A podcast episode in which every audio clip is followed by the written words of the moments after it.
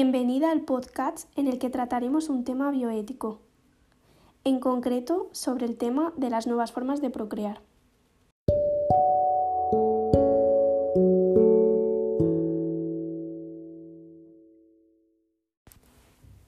Me presento, yo soy Rocío López y en este podcast también está mi compañera Lucía Luna.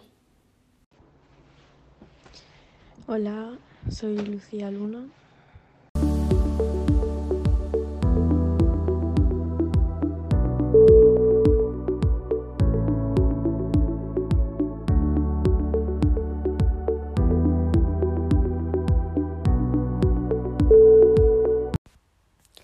Las nuevas formas de procrear tienen como núcleo principal las técnicas de reproducción asistida, que esto ha sido un gran avance tecnológico y estas técnicas eh, son diferentes procedimientos que en alguna medida reemplazan el proceso natural de reproducción y hay un abanico de ellos, algunos más o menos invasivos, pero siempre hay unas técnicas intermedias.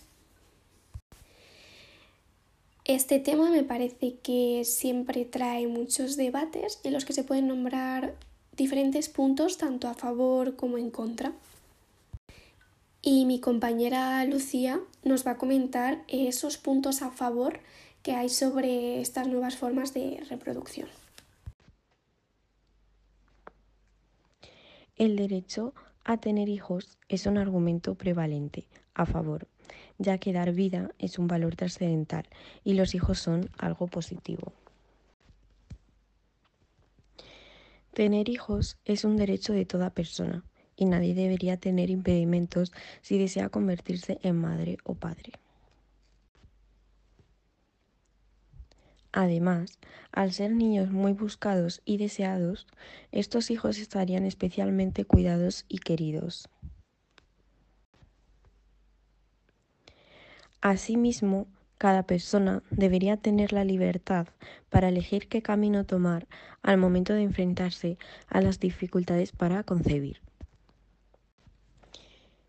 En definitiva, existen docenas de tratamientos de reproducción asistida distintos, por lo que siempre habrá uno que se adecue a las necesidades de cada uno.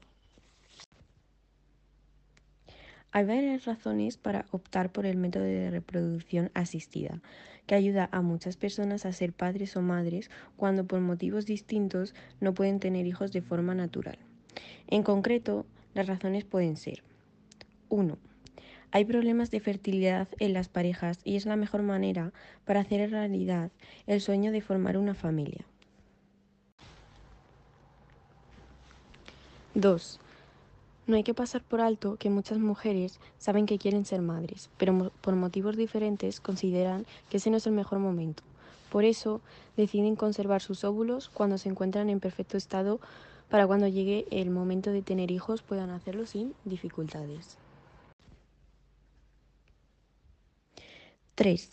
Cuando la mujer va a iniciar un tratamiento oncológico ya que en muchos casos muchas mujeres y hombres descubren que tienen cáncer cuando habían tomado la decisión de ser padres.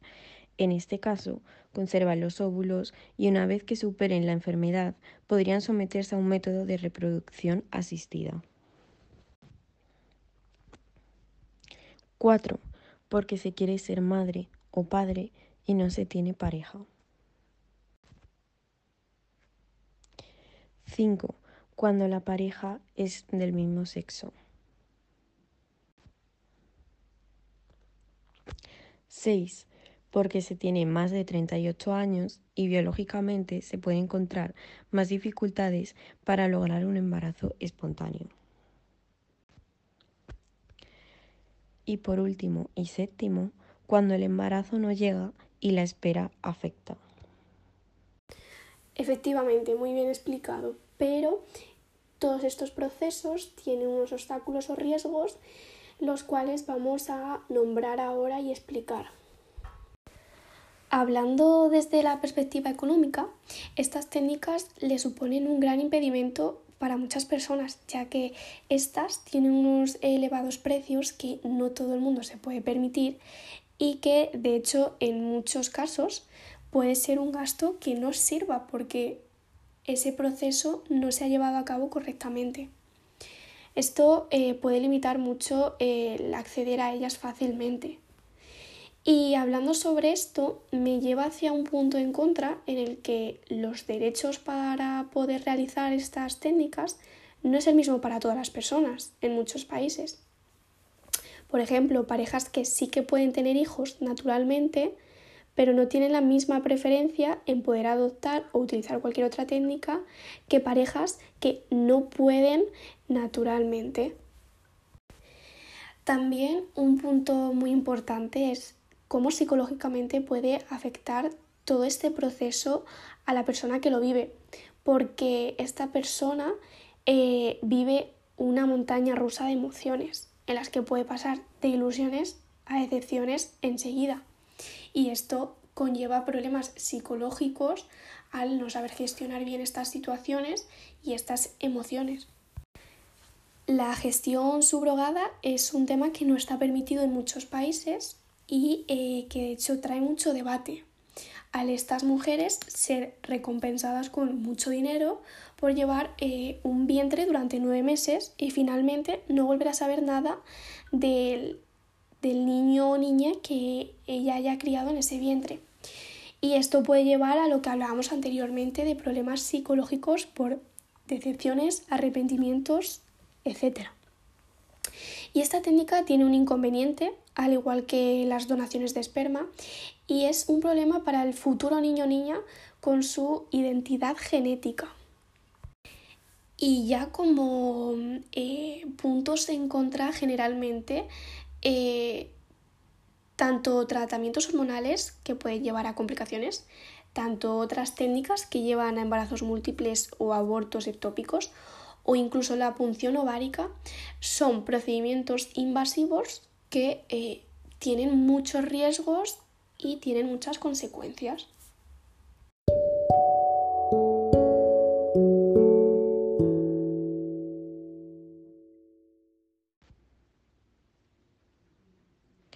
En conclusión, las técnicas de reproducción asistida implican la manipulación de los espermatozoides y óvulos o de los embriones en un laboratorio con el objetivo de lograr un embarazo. Aunque la voluntad y el afecto debe ser la base para la determinación de la filiación derivada de las técnicas de reproducción asistida. La voluntad procreacional se toma como la fuente en este tipo de filiación, es decir, busca reconocer el verdadero deseo de quiénes son los padres verdaderos.